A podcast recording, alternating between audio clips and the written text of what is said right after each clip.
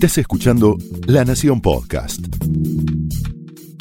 A continuación, Pablo Sirven explora el costado más personal de las figuras más importantes en Hablemos de otra cosa.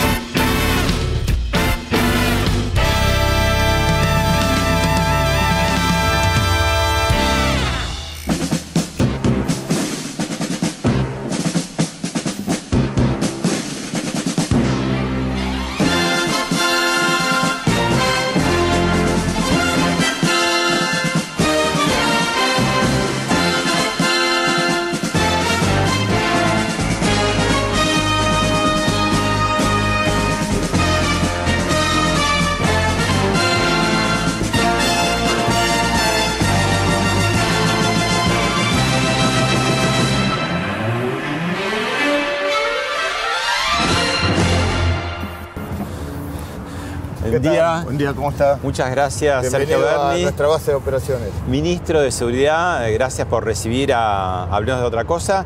Exactamente en qué, ¿dónde estamos? Acá estamos eh, en la intersección del camino eh, de cintura y eh, autopista Riquiere. Ezeiza- Esta- Ezeiza, esta es la a Riquiere, Ezeiza. ¿no? Sí, esta es nuestra base de operaciones, es lo que se denomina, se lo conoce como Puente 12 Sí. y este es el centro, el epicentro de donde se encuentran el 80% de los conflictos delictivos de la- del conurbano bonaerense. ¿Cuántos En un kilómetros a la En un redonda, radio de 17, 18 kilómetros. De esto se concentra la mayor cantidad de delitos y por eso estamos acá, porque el, el Ministerio de Seguridad está en La Plata, es una- un, un edificio palaciego que está a 60 kilómetros y uno pierde contacto. Pero su base de la operaciones, radio. ¿dónde está acá, está? acá Eh, todas está las acá. mañanas arrancamos muy temprano. Bueno, lo que acabamos de ver, ¿no? Eh, se hace todas las mañanas el cambio de Lo que guardia. acabamos de ver es eh, a las 8 de la mañana, eh, en punto 800, todas las mañanas se hace el cambio de guardia de aquellos que vienen de acá de la matanza y los que van. Que estuvieron de eh, turno toda la noche. Estuvieron de turno toda la noche. Este turno está hasta las 4 de la tarde. Después de 4 a 12 se hace ¿Qué es otro peor, el día o la noche a nivel delito? Eh, entre las 6, 7 de la tarde y las 2 de la mañana. Ese es el horario el horario más, más complicado. Por eso toda esta gente que, que vio información son casi mil efectivos de fuerzas especiales que están en este caso particular en la matanza. Eso eh, generó un impacto muy positivo en la baja del delito. Y así como esto, en cada, en cada distrito tenemos los refuerzos nocturnos que nos generan ese, ese beneficio, ¿no? una baja de un delito en una provincia que Ahora, es una bajada que de todos modos cuando se producen como la semana pasada o, o la prensa por lo menos registra, ¿no? Tres hechos fuertes al mismo tiempo, el caso del chico, ¿no? De la campera, Todo. el empresario, todo eso impacta muy fuerte, ¿no? ¿Y cómo Y- va a impactar? Y impacta por dos cosas. Primero, porque es una muerte. Segundo, porque una muerte totalmente evitable, porque en todos los delitos que vimos eran gente con antecedentes, gente que tendría que estar presa. Eh, siempre discutimos la participación de los menores en los delitos y, le restan importancia. Fíjese, eh, ayer al chico que mataron por robarle una campera, el asesino de 17 años, que ya tenía no solamente antecedentes, sino que debería estar en prisión. Eh, le dieron libertad condicional. Eh, la prisión era por eh, haber hecho exactamente lo mismo, robar. Eso es lo que le iba a decir, ¿no? Los últimos ¿Quiere que vayamos a- Sí, va- vamos eh, yendo. Eh, los hechos estos de los últimos tiempos, lo que se repite mucho es la reincidencia, ¿no? Con lo cual uno diría, bueno, la policía hace su trabajo bien porque lo detiene, pero después resulta que vuelven a salir muy rápidamente. ¿Cuál es el problema ahí? ¿El juez? ¿Las leyes? En realidad no es un hecho que se repite, es un patrón, es un patrón típico, típico, típico. Eh, siempre reincidentes o gente que debería estar presa. Va- Vamos. Sí. Bueno, el problema es claramente tenemos un Acá. gran problema con la justicia. Que... ¿Pero es la justicia o las leyes también? ¿O la aplicación de las leyes? las leyes eh, podemos discutir, más duras, más blandas. Eh, acá el problema no es la ley, el problema es la aplicación correcta de la ley y la interpretación de la ley. ¿Y qué pasa? ¿Los jueces fiscales tienen maldad? ¿Son inocentes? hay como ¿Lo hacen ideológicamente? No, hay como ¿Cuál es el problema? hay, hay médicos buenos, médicos malos, este, hay médicos responsables, médicos irresponsables, periodistas buenos, periodistas malos. Hay jueces muy buenos, que son la mayoría, eh, eh, jueces muy malos, hay jueces que no les gusta trabajar y otros que trabajan todo el día, que también es la mayoría. Y también una justicia que necesita una fuerte inversión en materia, por sobre todas las cosas tecnológicas, porque estamos desconectados eh, la justicia no está interconectada entre sí, entonces lo que le pasó a uno en Moreno por ahí lo vuelve a repetir en La Matanza y no está esa coordinación eh, judicial. Y obviamente eh, los jueces de garantía que hacen una interpretación garantista de la ley y bueno, y liberan, liberan, liberan, liberan. Sergio, ahora le va a hacer una pregunta eh, Gustavo Carabajal, que es uno de nuestros periodistas de la Nación, especialista en el tema de seguridad. Sí, cómo no. ¿Cómo es posible que haya tantas armas en poder de los delincuentes que están en la calle? Cualquier asaltante común tiene acceso a un arma y que no haya eh, operativos para eh, tratar de encontrar y seguir el origen y buscar el origen justamente eh, de esas armas. Hay muchísimas eh, armas de fuego en la calle y no se ve en operativos más allá de que de algún secuestro aislado de algún arsenal, pero donde efectivamente se siga eh, el origen de un arma cuando se la secuestran a un, a un delincuente, por más que tenga la numeración limada, esa arma cuando, es, cuando se secuestra y se comprueba, no hay un seguimiento para tratar de buscar cuál fue el origen de, de esa arma. Bueno, primero eh, que sí lo hay, eh, y eso es, eh, lo hemos hecho, empezamos con eso en, cuando era secretario de Seguridad de la Nación, es un banco de datos de, que tiene que ver con la huella digital del arma, ¿no? Así como cada persona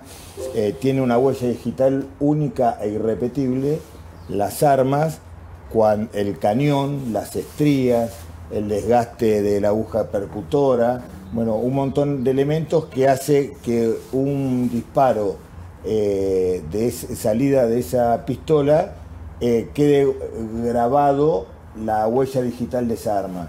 Y nosotros tenemos un banco que tiene que ver justamente con eso, con el registro de cada arma. Después, eh, es cierto que hay muchas armas en la calle, pero también es cierto, por ejemplo, esta semana estamos por destruir 15.000 armas, que son armas que se han eh, ido secuestrando en diferentes operaciones. Usted tenga por eh, como un dato normal, anoche secuestramos 350 motos. Secuestramos, si no me equivoco, algo así como 20 armas. si bien es cierto lo que dice que hay muchas armas en la calle, también es cierto que hay una historia y la gran mayoría de las armas que hay en la calle, si no son armas que fueron robadas a la fuerza de seguridad, son armas eh, de, larga data, no es que estamos ante un delito complejo donde eh, el, manejo ilegal del armamento moderno es eh, lo, habitual, como puede pasar en México, Colombia, en Brasil. ¿Se acuerda eh, Lucas, el chico que eh, mataron en Quilmes? Sí. Bueno, el asesino debería estar detenido. ¿Por qué lo liberaron? Porque asaltó ya con un arma pero para la justicia no estaba comprobada que esa arma estuviera apta para el disparo. Por, solo, por el solo hecho de, esa explicación tan inverosímil, lo dejaron en libertad. Obviamente, como terminó, eh, buscando un arma que sí sirve que matando a alguien, pero... ¿Cómo, eh, mm, se, compatibiliza esto que usted cuenta como un operativo diario, fuerte, eficaz, con las crónicas y los testimonios de la gente que dice que vive enrejada, que cuando baja el sol tiene miedo de estar en la parada de colectivo, que cuando se levanta la madrugada para ir a la fábrica. Eh, de pronto, los que sufren más la inseguridad es, la gente que menos tiene. ¿No? La inseguridad es un fenómeno. A ver, nosotros ahora estamos saliendo de una enfermedad global de todo el planeta y eso se llama pandemia. Mm. Las enfermedades que son típicas de una región se llaman endemias, enfermedades endémicas. La provincia de Buenos Aires tiene una enfermedad endémica que es la inseguridad que también es cierto que viene bajando año tras año. Si usted ve, eh, por ejemplo, nosotros eh, en, el día de ayer, yo todos los días llevo las estadísticas comparadas con diferentes años en el mismo periodo, sacando el periodo 2020, que es un periodo totalmente excepcional porque la, la, sociedad no se manejó dentro de sus parámetros normales por la cuarentena. Poca circulación. Muchísima, muy poca circulación. Usted va comparando delito, delito, delito, hasta el día de ayer, por ejemplo, en el 2015 había 918 homicidios y este año, hasta el día de ayer, había 650 homicidios que corresponden exactamente casi a un 3% menos que lo que hubo en el 2019, por ejemplo. Mm. Eh, en, el tema de robos, asaltos y, Pero no dirá que es sensación, digamos. no dirá que es sensación no, lo que tiene la no, gente. No, no, no. Lo que yo estoy diciendo es, si bien es cierto que se viene trabajando y hubo una baja muy fuerte el año pasado y seguimos con la tendencia de baja, que no aumentó, baja, el único delito que aumentó este año tiene, es el delito que tiene que ver con eh, el, derecho titulado, eh, tabulado como violación. El resto, todos los delitos, todos los delitos, asalto, robo, hurto, bajaron un 24, un 25%. Ahora bien, estamos en una provincia que para este año tenía una proyección de 1.100 homicidios. Eh, una provincia que viene con una historia de 2.7 homicidios todos los días. Todos los días en la provincia de Buenos Aires, si usted hace el promedio, de los últimos años tiene 2.7 eh, homicidios. Eh, algunos toman estado público porque hay cámaras, porque se ven, y otros no toman estado público.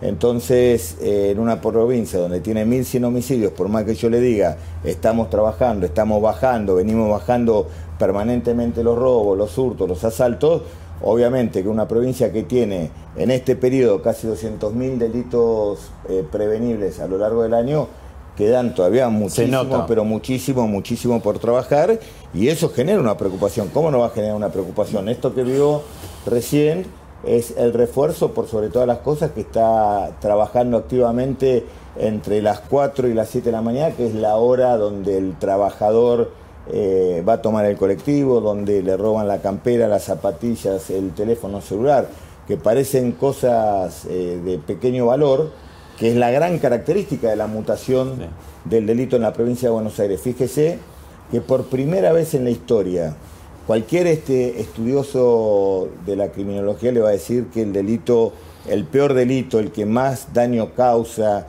el que más daño social causa, el que más impacta en la psicología colectiva es el secuestro. Mm. Eh, la provincia de Buenos Aires viene con una historia de actividad eh, organizada de secuestro bastante importante y es la primera vez en la historia que tenemos cinco meses sin un solo secuestro en la provincia de Buenos Aires. Hoy no tenemos lo que es la ley motiv de, la investigación de todo policías, que es el delito complejo. Todos los delitos complejos, prácticamente todas las bandas, bandas de extorsionadores, de de, mm, secuestradores, de esa banda de delito complejo, a, excepción del narcotráfico, que es un fenómeno totalmente distinto, están todos detenidos. Hoy, y esa, el delito complejo, ¿por qué se caracteriza? Por este, buscar un gran botín con mínima violencia. Mm. Y el delito que tenemos ahora es el delito totalmente organizado, de inexperiencia, que genera gran violencia ante un mínimo violín, eh, eh, botín. Salió en el diario Perfil una, una especie de caricatura animada que le invito a verla y que le sugiere. Ah, sí, la vi, la vi. ¿La vio? Sí. Bueno, ahí está como una escena de pugilato entre Máximo Kirchner y usted. ¿Qué hay de verdad del episodio? ¿Qué, se, ¿Cuáles ah, serían las diferencias? Obviamente que es una, una caricatura que tiene que ver con, con todas cosas y mala información que se fue mm. obteniendo de un episodio. Un artículo más serio, entre comillas, se dijo que usted lo, agarró del cuello. No, la, violencia física no es parte de, mi rutina diaria, eso no. ¿Pero sí tuvieron un intercambio fuerte? Sí, y no, no solamente el otro día, la política tiene intercambio fuerte. Cuando uno eh, tiene un compromiso, cuando uno tiene una mirada y por sobre todas las cosas una concepción doctrinaria muy fuerte de la política, discute. ¿Y cuál sería ahí, digamos, eh, el principal motivo? Por ejemplo, que la cámpora copa o, al peronismo más original lo asfixia, ocupa lugares que no corresponden. ¿Cuál sería el planteo? yo creo, en mi caso particular, eh, nosotros, uno de los últimos legados que nos dejó Néstor Kirchner fue que florezcan mil flores, ¿no? eso de que florezcan mil flores es que la política genere cuadros, que se amplifiquen, que sean la polea transmisora entre la voz de nuestra sociedad y la política. Y, pasamos de que florezcan mil flores, ese legado que nos dejó Néstor Kirchner, a pasemos la guadaña y todo lo que crezca eh, eliminémoslo. ¿Y a quién le conviene? Entonces, y bueno, me parece que hay sectores que no dejan que nuestros eh, militantes puedan tener acceso a lo que cualquier militante quiere, es ser parte de una representación política que se expresa en las elecciones y en la última elección, más allá de que no hubo pasos a nivel nacional, también se eligen diputados provinciales. ¿Fue un error no tener pasos, digamos, de listas que compitieran entre sí? Parece que a Juntos por el Cambio le dio muy buen resultado en la provincia de Buenos Aires, en la capital federal, tener varias listas en competencia. Primero me parece que las PASO eh, es un elemento de la democracia que fue una ley que fue aprobada por nuestro gobierno anterior que me parece una, un gran avance. ¿no? por qué no la usan? ¿Por qué Cristina Kirchner baja una sola lista? Eso le, le, da dinamismo, le da posibilidades a todos aquellos militantes que quieran competir prácticamente de igual a igual, porque antes eran internas, que eran internas, padrones cerrados, mm. donde el que maneja el padrón tiene el control de la elección. Y el electorado puede expresar matices. Eh, y por eso, en las pasos son abiertas, puede votar cualquiera, este, no se necesita eh, esa estructura que asfixia en ¿Y por qué su jefa, que usted reconoce como única jefa a Cristina Kirchner, la actual vicepresidenta, siempre baja como listas únicas? Bueno, eh, yo creo que la responsabilidad de elegir en este caso los diputados nacionales eh, es una responsabilidad de los que conducen los espacios políticos y ellos determinan quiénes son los candidatos, quiénes creen que son los candidatos que mejor representan en este momento político eh, a la sociedad y a partir de ahí se elige. el peronismo es muy vertical, entonces... Sí, yo creo, yo creo en, las pasos, creo que en esta elección... Usted quería eh, ser candidato y tuvo que bajar... No, no, eh, son dos cosas distintas. Yo creo, primero, a nivel nacional, yo entendía que teníamos que tener unas pasos, primero porque era una herramienta que potencia este, muchísimo la fuerza electoral. Segundo, porque es una manera de ordenar hacia adentro, ¿no? Porque en un frente donde hay diferentes sectores, la mejor manera de ordenar políticamente es a través de los resultados de la Pero no sucedió. ¿Y los resultados fueron? Eh, fueron totalmente adversos. Pero no solamente por eso, yo creo que hay el análisis de los resultados, por sobre todo las cosas en la provincia de Buenos Aires, es un análisis complejo. Mire esta placa que con declaraciones suyas la, repasamos y la vemos. Sí. ¿Son un textual suyo? Sí, claro, por supuesto. Es, muy grave lo que dice, que el peronismo pierda contacto con la base. Y bueno, justamente eh, eso es lo que nos preocupa y lo que me preocupa. Yo creo que eh, recién usted me estaba preguntando por qué estábamos en un tráiler, por qué estoy todos los días en la calle, porque es la única forma de no perder el contacto con la realidad.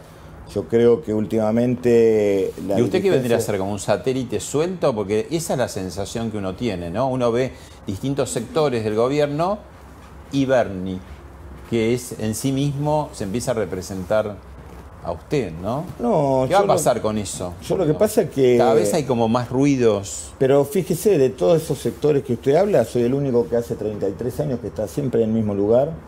Usted puede buscar un archivo mío de los últimos 33 años, no va a encontrar ningún tipo de contradicción.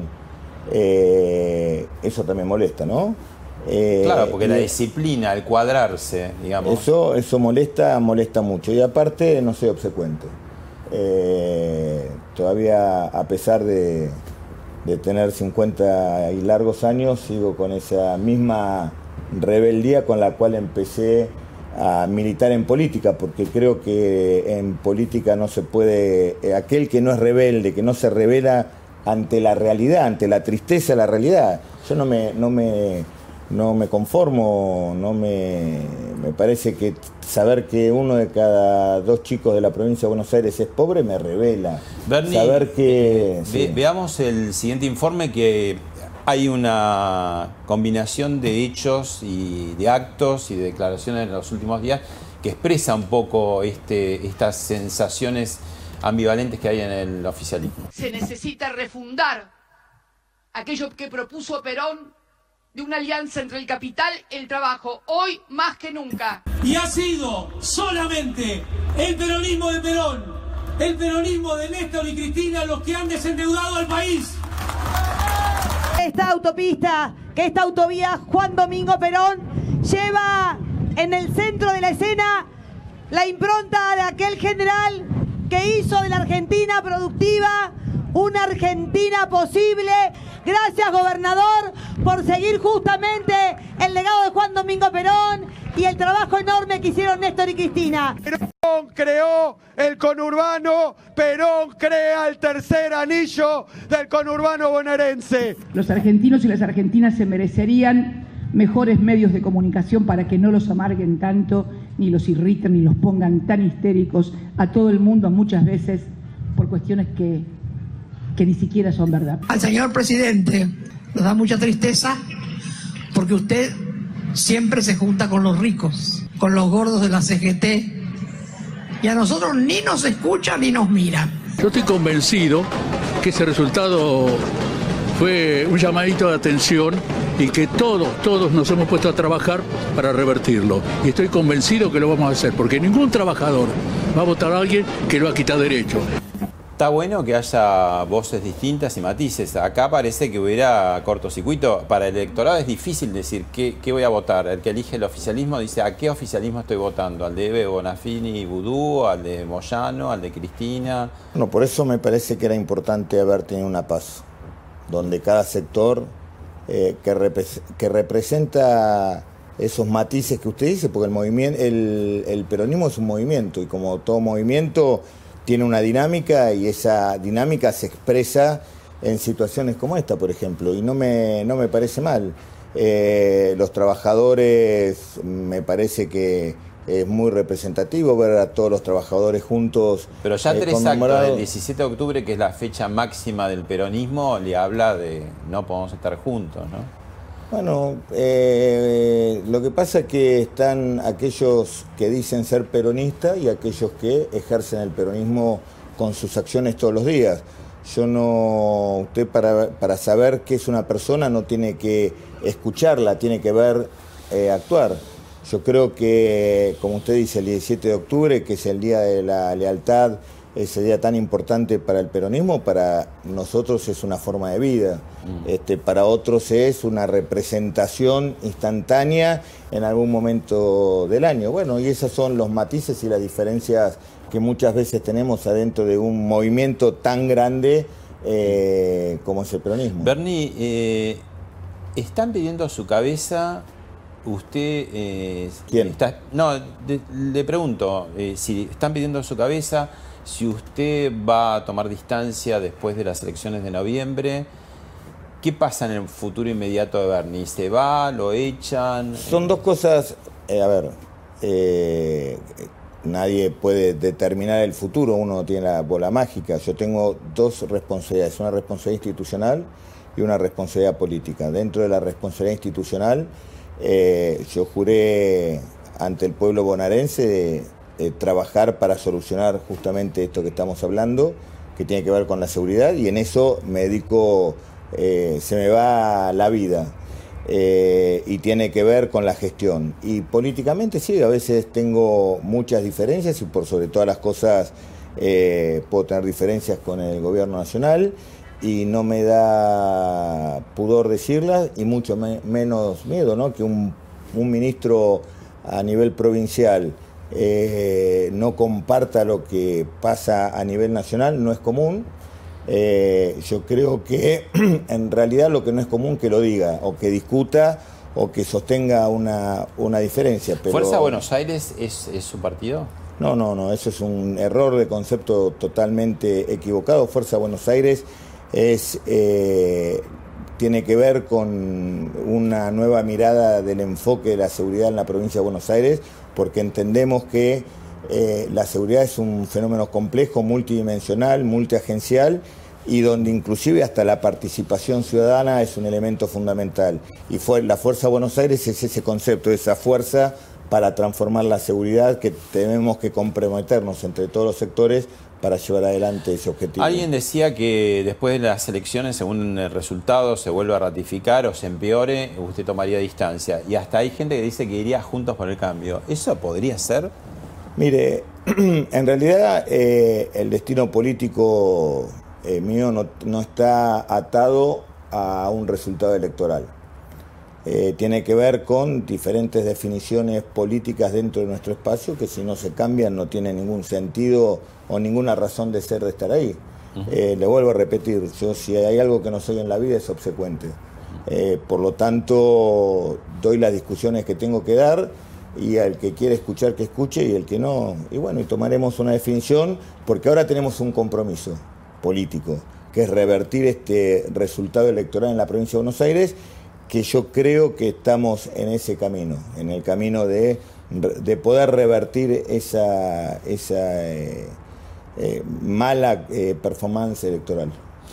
Le propongo ver el siguiente informe. La verdad lo que le dije que, que su hipocresía y su inoperancia le hacía mucho mal a la de él y de la ministra, le hacía muy mal a la provincia de Buenos Aires. La ministra habla como antropóloga y se olvida que es ministra para ella el conurbano es como el campo del onanismo intelectual. La verdad que ella le parece aburrido Suiza. Tal vez lo diga porque durante la pandemia estuvo de fiesta, ¿no? El gobierno no es un club de amigos, esto no se trata de relaciones personales. La usurpación es un delito para la Constitución y para la ley. La expropiación es un beneficio que le otorga la Constitución y las leyes cuando hay algo que es de interés público. Son dos cosas distintas. Si no hay justicia social, si no hay eh, inequidad social, eh, por más eh, que haya, el pueblo es infeliz. No vas a ser candidato, ¿lo no, confirmamos? Porque eso, ah, primero, no lo, eso no lo decido yo y segundo, la verdad que... ¿Quién lo decide eso? El jefe de nuestro espacio político es Cristina Kirchner. Ah, Cristina decide quién es candidato. Ah, mira. ¿Cómo mira que recién se entera? Cambió eh, la titularidad del Ministerio eh, de, Seguridad de la Nación, Aníbal Fernández. ¿Le parece mejor? ¿Qué opina de la, de, la polémica que se armó la semana pasada con el tuit entre Nick y el ministro Fernández? Bueno, me parece que mm, eh, lo que vimos recién, esas, esas quejas permanentes que teníamos con el ministro de Seguridad Nacional, nada tiene que ver con cuestiones personales, eran cuestiones que tenían que ver con la gestión. Operativo. Con la gestión fundamentalmente, que terminó de implosionar cuando, con las mismas palabras, el gobernador de Santa Fe le dijo lo mismo al presidente, y el presidente entendió que estábamos ante un hecho que no se podía refutar. Por el tema que nos mandaba la, los se, se tomaron, se tomaron las medidas que tenía que tomar. El presidente lo designó Aníbal Fernández. ¿Tiene mejor diálogo usted con Fernández? No es una cuestión de diálogo, es una cuestión ah, de gestión. Eh, por supuesto, tiene mejor diálogo eh, Nadie puede, nadie puede negar la capacidad de gestión que tiene Aníbal Fernández y para nosotros eso es un gran beneficio porque tener una contraparte que entiende lo que estamos hablando, que hablamos el mismo idioma y que no tiene que ver con la política, sino que tiene que ver fundamentalmente con la gestión, Bueno, eso alivia y mucho. ¿Y qué al- pasa con la política? Por ejemplo, le vuelvo a preguntar sobre el tuit que la semana pasada fue como un escándalo, ¿no? Entre Nick y el ministro. Bueno, me parece que el ministro fue muy claro, dijo yo, eh, que no fue ninguna intencionalidad agredir en lo personal y si se sentía agredido pedía disculpas y me parece que es un hecho, como dicen en la diplomacia, que ya ha sido superado. ¿Y limó eh, sus diferencias, eh, Bernie, con el jefe de gabinete provincial, Insaurralde? Porque, digamos, siempre ahí había un poco de pica, ¿no? Por el tema de su trabajo territorial. Usted es peronista, como dice, de, de la primera hora de, la vieja guardia, que es territorial, ¿no? Y eso un poco mo- molesta, hace ruido en algunos intendentes, entre otros de, que era de Loma de Zamora e Insaurralde. Ahora está en una relación distinta, ¿no? No, porque justamente aquellos que entendemos que la militancia es territorial, los que estamos en los territorios, en los lugares más complicados del conurbano y que no tiene que ver justamente con la gestión, sino que tiene que ver con escuchar a la gente, resolverle eh, sus problemas, es una tarea habitual. Eh, obviamente que siempre hay competencias este, territoriales y bienvenida sea, eso es muy bueno, pero como le vuelvo a repetir, y como decía recién en el video, yo siempre digo que la política no es un club de amigos. Y la verdad que yo con Incerralde lo conozco desde hace más de 17 años, cuando todavía no era intendente de Loma de Zamora, trabajé muchísimo, pero muchísimo con él, eh, no solamente cuando fue candidato, sino cada emergencia que tuvo en Loma de Zamora y tenemos la mejor de todas las relaciones. Breve, eh, dos líneas de dos polémicas que, mm, tuvieron que ver con, usted en los, en los últimos días, las últimas semanas. Un informe del programa de la Nata, Ejército de Trolls, 40 personas que escriben, dijo este, ese programa, a su favor. ¿Qué hay de cierto, qué no? Bueno, mire, la verdad que el informe eh, es, muy, es muy elocuente. Primero dice que yo contraté 40 personas eh, de- eh, para hacer un ejército de troll. Y después el informe dice que se quejan porque no los contraté. Es una contradicción en sí misma. O sea, obviamente son, militantes de Bernie, son no, no, no, no, no, no sé ni quiénes son. Ah. No sé ni quiénes son. Eh, pedí justamente, después de haber visto ese informe, pedí, no hay nadie, y obviamente que está judicializado, y cuando la justicia lo pida, no hay nadie, absoluto. Digo más, en algún momento me habían dicho que se necesitaban eh, como eh, un número importante de gente en prensa y en comunicación. Cuando pedí el listado de la gente que había, vi que había cualquier cantidad de gente, y esto fue para principio de marzo, y cuando empezó la pandemia, no solamente que no contraté, sino que saqué de esa área más de, no sé, un número como de 30, 30 y pico ¿Los de echó o personas. fueron a otro lado? No, no, no. Eh, policías inclusive que no entendía por qué había policías adentro del área de ¿Los comunicación. sacó a la calle o qué? Los saqué a todos a la calle. Breve también, una línea. En los últimos días eh, algo tuvo que ver eh, con Agustina Propato, su esposa, senadora, candidata a diputada, bajó con un helicóptero. Uh. No un club podemos, no de podemos, no en podemos hablar de. Venía- veníamos bien hasta acá. ¿Y qué? ¿Sabe, Bueno. lo, qué- sabe lo que me costó eso, no? ¿Qué? Recién. Y bueno, la verdad que. eh, no, no, fue un hecho que sucedió. eh, que a, a Agustina, pobre, eh, la puse en una situación. eh, en esta que usted está hablando. Que, La puso en helicóptero, que- digamos. que todavía. No, no, me vino. a- eh, nosotros teníamos un acto, si quiere le cuento. Sí, sí. Este, nosotros teníamos un acto eh, a las 7 de la mañana en- empezaba el día con la botadura de un barco, ¿no? Entonces, mi señora es senadora, eh, es en el astillero Río Santiago, en el cual yo durante la época de Vidal, que también fui senador, eh, peleé mucho por esa reactivación y mi señora está muy comprometida, Agustina, en este, todo lo que es la reactivación y por sobre todas las cosas, la reactivación no solamente del astillero, sino toda la vía troncal de, del río Paraná. Pero ahí se Entonces cuestionaba le el uso del No, pero espere, no, no- pero espere, espere, le digo. No, no eh, ¿por qué, le digo, ¿por qué mañana no me acompañas al acto que vamos... ¿Fue usted? ahí- Porque hay gente que dice que, que estaba ella sola. No, no, no, fui yo. Ah. Este, eh, le digo, acompáñame al acto, que después de ahí eh, tengo que a las ocho y cuarto una reunión por la logística de- del operativo Sol y de- aguantame un rato y después eh, al, al acto de la Bucetich. Eh, el acto era a las 7 de la mañana y ¿por qué a las 7? Que es muy raro que haya un acto tan temprano. Usted siempre la- empieza tarde, ¿no? No, no, no, no, es, es- es muy raro, es muy ¿eh, raro. ¿Eso es de militar? Que los militares se levantan así al alba. ¿A qué hora se levanta? Cinco y media de la mañana. ¿Eso le quedó del Este, ejército o qué? Eh, sí, obviamente que es una cultura del trabajo. Pero le termino de contar. eh, Y a las porque siete- a a las las siete- 7 era el acto. ¿Pero por qué era el acto a las 7? Porque a esa hora era la hora que por las tablas de marea había agua suficiente para botar el barco. Entonces, cuando ya estábamos llegando...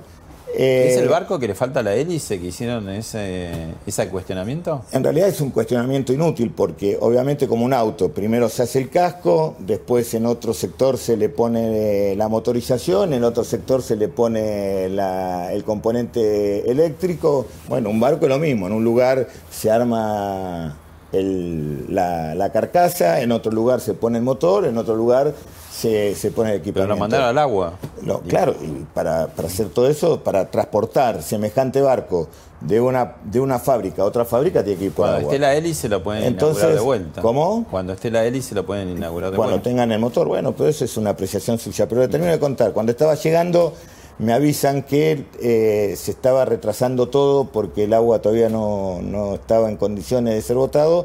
Entonces le digo, Agustín, haz una cosa, anda, yo sigo, me voy hasta del otro lado de la escuela está el helipuerto mío. Yo le digo, me voy a La Plata, eh, anda vos y mandale saludo a todos los compañeros. Y la verdad que bajamos en esa escuela porque así lo programó operaciones de, no de escuela, perdón, cancha de fútbol, donde lo programó eh, operaciones policiales. Operaciones policiales llamó a la policía de Ensenada, le- hicieron toda la coordinación que se hace habitualmente. Algo pasó que no sabemos todavía qué y no tuve tiempo de averiguar. La cuestión que bajó en la canchita de fútbol, yo le abro la puerta a mi señora, baja, chau, hasta luego, cierro, me voy y aparece la, bueno, la presidenta del club. Que, y, que dice que hubo como un tironeo con la. no, no es que hubo, no es que hubo un no, no es, no es que hubo un tironeo. Eh, le voy a contar una infidelidad. Mi señora durante ¿Infidencia o infidelidad? Bueno, Guarda eso, que estamos en la perdón. semana de Icardi. No, no, no, y, es, y bueno, infidencia. China muy- Suárez y Le voy a contar, Wanda. le voy a contar una infidencia. Eh, mi señora durante el embarazo de nuestro hijo tuvo una aut- autoesclerosis y perdió la audición, es hipoacúsica. Entonces usa audífono, eh, que obviamente en el helicóptero se lo tiene que sacar porque si no es insoportable. Eh, bajó, la señora se le vino al humo porque quería explicaciones, quería saber todo y la verdad que lo único que hizo fue abrir la puerta de, del auto para tratar de sacar el audífono de la cartera, ponérselo y poder tener una conversación con la señora. Y cuando fue a hacer eso, la señora se le tiró encima a la puerta para que no pueda subir y el custodio hizo lo que tiene que hacer, un custodio, eh, impedir que eso pase. Ministro, Este, eh, así que fue una anécdota, una anécdota donde la puse en una situación este, innecesaria, producto de una múltiple causalidad de incoordinaciones y que pobrecita este, pagó el pato por algo que... ¿Vemos el siguiente informe? Sí, cómo no.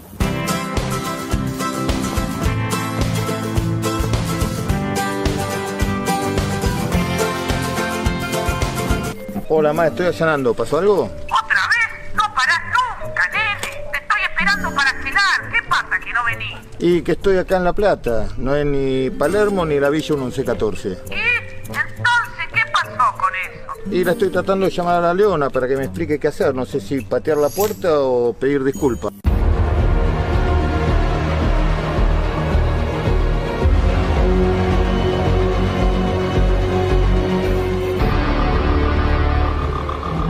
Se acabó lo del luchador. Tenemos la máscara que tiene que ser. ¿Precinto? Ya le di precinto.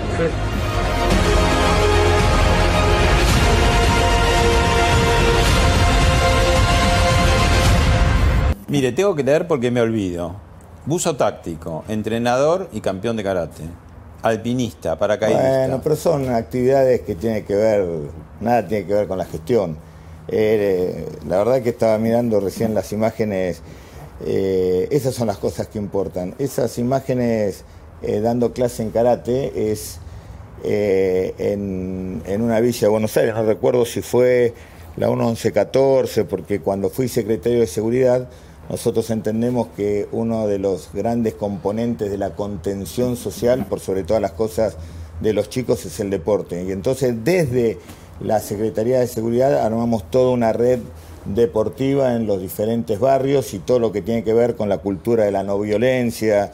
Este, y bueno, eso es eh, producto de una clase donde juntamos todos los chicos que, que practicaban bajo esta modalidad y le dimos clases. Ahora, usted tiene un filón histriónico y le gusta tenerlo, digo, ese sketch que hizo en- un poco en respuesta a lo Eso- Randazo, ¿no? Sí, que sí, había sí. hecho, pero digo, eh, es muy mediático. Pero sabe que eso fue, la verdad que fue muy, porque venía, estábamos haciendo una, hicimos un allanamiento en La Plata, creo que había como, si no me equivoco, 400 kilos de droga. Justo el día anterior se había dado el debate donde la señora Vidal decía que, no es- que era diferente fumarse un porro con su pareja en Palermo, tranquila y relajada, que eh, los chicos que fuman en una villa, ¿no? Paco. Entonces, eh, me pareció una mirada muy equivocada este, y no entender el fenómeno de la seguridad. Entonces hicimos el allanamiento, había 400 kilos de droga y dije, me parece que es un buen momento para explicarle a Vidal que toda esa droga que ella dice que fuma tranquila y relajada en Palermo. En, Palermo está manchada con sangre, con violencia, con muerte, que no tiene nada que ver una cosa. Una cosa, la, eh, la adicción es un fenómeno de, de la medicina y el narcotráfico, esa violencia típica que se genera, es producto de un problema de seguridad.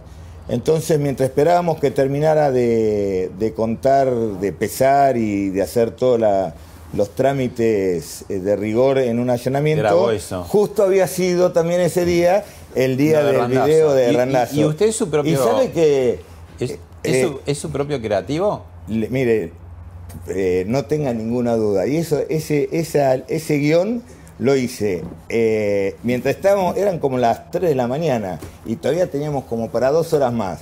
Y ahí fue donde dije, vamos a hacer el... ¿La eh, voz es eh, de, de una actriz o es de su no, mamá? no, la voz es del que estaba al lado mío, Ah. que después en la computadora la... ¿Y qué dijo su la, ¿Qué? ¿Su mamá qué dijo? No, mi mamá tiene, mi mamá tiene 84 años. Este, ¿Le divirtió? ¿Le divirtió o lo retó? Vive, vive sola y me llama a la mañana y me dice, me está llamando todo el mundo, ¿qué pasó? Ah, era verdad. Ya, Este, entonces le conté. ¿Y no, lo pasó- reta, lo reta su, su mamá? Uy, todavía sí. Sí, sí, siempre, siempre. El aumento salarial reciente que dio el gobernador Kicillof, creo 11%, ¿no? Me parece. Sí. Eh, eh, ¿Es suficiente como para calmar las aguas? Porque otra vez había como un run run, ¿no? De, este, no sé si levantamiento policial como el año pasado, pero había como malestar, ¿no? No, es al revés. Eh, lo que pasó es que nosotros empezamos, eh, usted sabe que la administración pública son capas geológicas. Cada gobierno que pasa deja una capa, una capa de, de trabajadores adentro de cada ministerio. Eh, cuando nosotros empezamos hace 20 días a discutir que teníamos que actualizar los valores de las horas core por sobre todas las cosas. Fíjese que Vidal tuvo cuatro años las horas core congeladas y nos dejó con 20 pesos de hora core y hoy estamos pagando 180. La hora core es como la hora extra. Cuando se enteraron que estábamos eh, trabajando para aumentar la hora core, los ventajistas de siempre quisieron. Explique qué es la hora core, La hora core, es, la hora core es como la hora extra que tiene Ah, el policía. le llaman así. Eh, se llama hora core. Bien. Este, entonces, para sacar esa ventaja política, porque fue todo, fue todo virtual, nada, y todo anónimo, nada, este, llegó el día tan esperado de la gran rebelión policial y Bernie, eh, eh, ese eh, día nadie salió a la calle a preguntar qué pasaba. Gabriel Di Nicola, que es otro de los periodistas especializados en seguridad, le dejó esta pregunta. El último mes fueron detenidos dos policías que cumplían funciones en San Fernando acusados de ser, entre comillas, gestores de bandas narcos. Me preocupa que esta situación se repita en distintos puntos de la provincia de Buenos Aires y que la policía bonaerense sea cooptada eh, por los narcotraficantes. Sí, claro. Eh, a tal nivel me preocupa. Esto es una cuestión técnica que es un poco complicado eh, por ahí de explicar. Eh, el delito del narcotráfico es un delito federal. Por lo tanto, lo investiga la justicia federal y las fuerzas federales. Hace unos años atrás, por diferentes motivos, se sancionó una ley donde las provincias, usted sabe que la seguridad es una responsabilidad de cada provincia, donde las provincias podían adherir y a partir de ahí, como una sumatoria de un esfuerzo policial, las policías de las provincias podían actuar en los delitos menores del narcotráfico, que es el narcomenudeo. Eh, yo fui uno de los que más se opuso a que las policías de la provincia actúen en investigaciones de narcomenudeo porque eso es abrirle la puerta a la corrupción del narcotráfico. Y bueno, me parece que las consecuencias eh, de esa ley, que se llama ley de desfederalización, o sea, que todas las provincias pueden trabajar con sus policías en la intervención de delitos de narcomenudeo, le hizo muy mal a, a la policía porque le abrió la puerta a la corrupción, le hizo muy mal a la justicia provincial porque también le pasa lo mismo, porque la corrupción estamos totalmente equivocados si creemos que la corrupción del narcotráfico es solamente sobre la policía, es sobre la policía, la política, la justicia, es transversal a todo. Y por el otro lado hay una desconexión en la investigación, que es lo más importante, entre las provincias y la nación. Por lo tanto, eh, la nación está investigando por ahí una misma causa, interrumpe las policías de la provincia, se corta la causa. Eh, la verdad que esa ley de desfederalización, por más buena intención que tenía, porque el espíritu de la ley era intentar sumar un esfuerzo, lo único que vino a hacer es eh, descompaginar, descoordinar la lucha contra el narcotráfico y abrirle la puerta de la corrupción de manera mucho más rápida a las policías y a la justicia de cada una de las provincias. Bernie, vamos a ir a una muy breve pausa, pero le dejo picando una pregunta. Eh, ¿Quiere ser presidente en 2023 y cómo lo lograría? No me conteste ahora, vamos a una pausa y volvemos.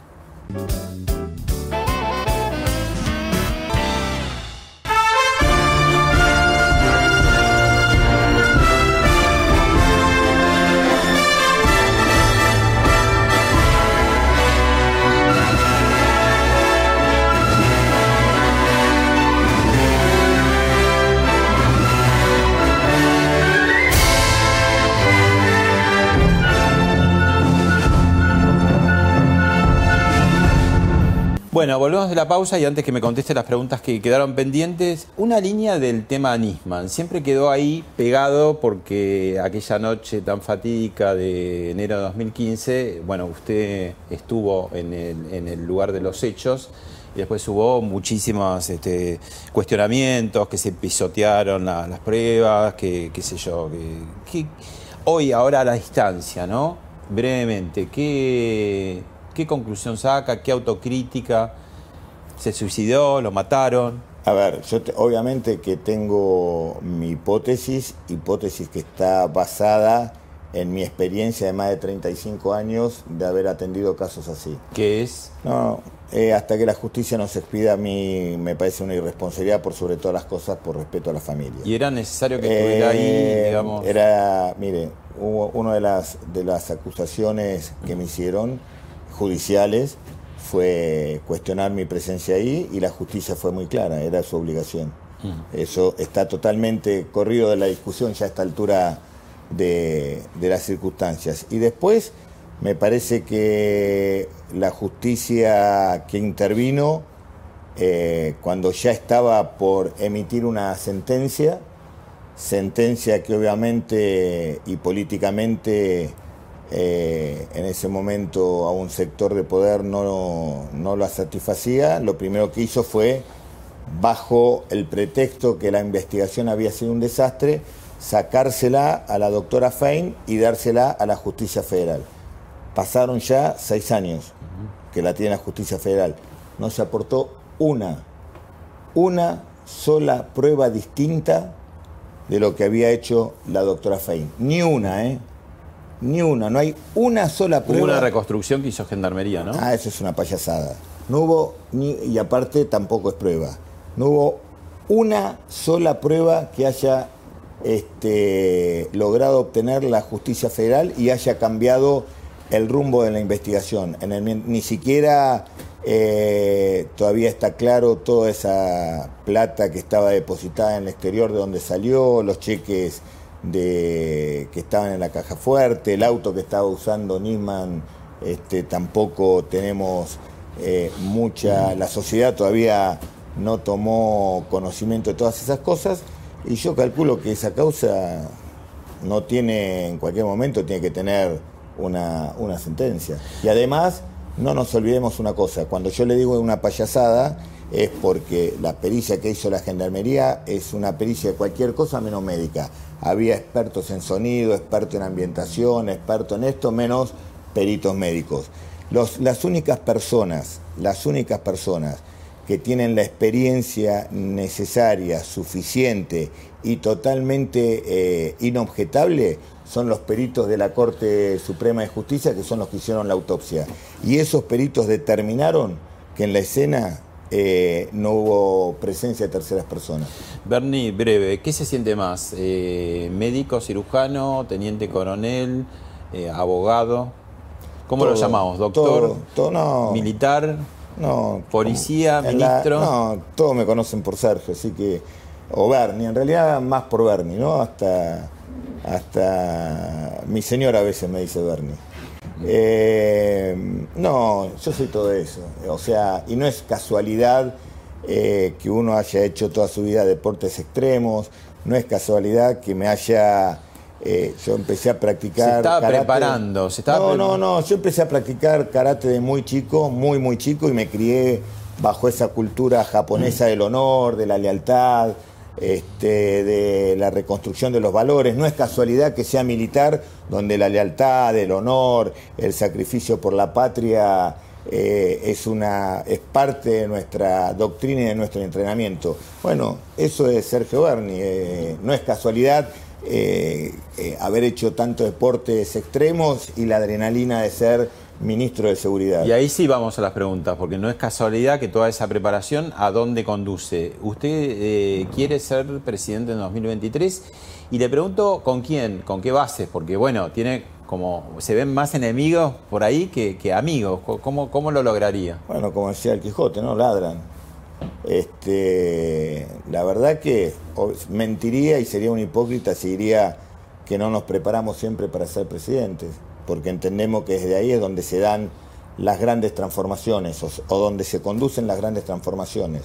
Eh, ¿Con quién? Bueno, justamente estamos en una discusión política en este momento en nuestro espacio, eh, en nuestra agrupación, y veremos, faltan dos años. Lo que sí tenemos es una gran vocación de trabajo, una gran vocación de servicio y una gran vocación por conquistar el poder, porque de eso se trata la política la conquista del poder público. ¿Y para qué? Acá vienen las diferencias. ¿Para qué queremos el poder público?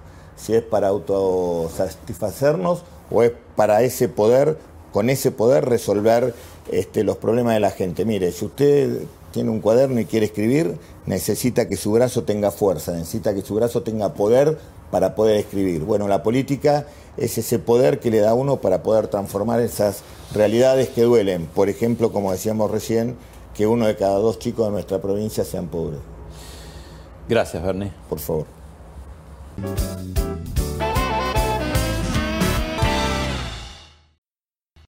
Esto fue Hablemos de otra cosa con Pablo Sirven, un podcast exclusivo de La Nación. Escucha todos los programas de La Nación Podcast en www.lanacion.com.ar. Suscríbete para no perderte ningún episodio. Estamos en Spotify, Apple Podcast, Google Podcast y en tu reproductor de podcast favorito. Seguí escuchando La Nación Podcast.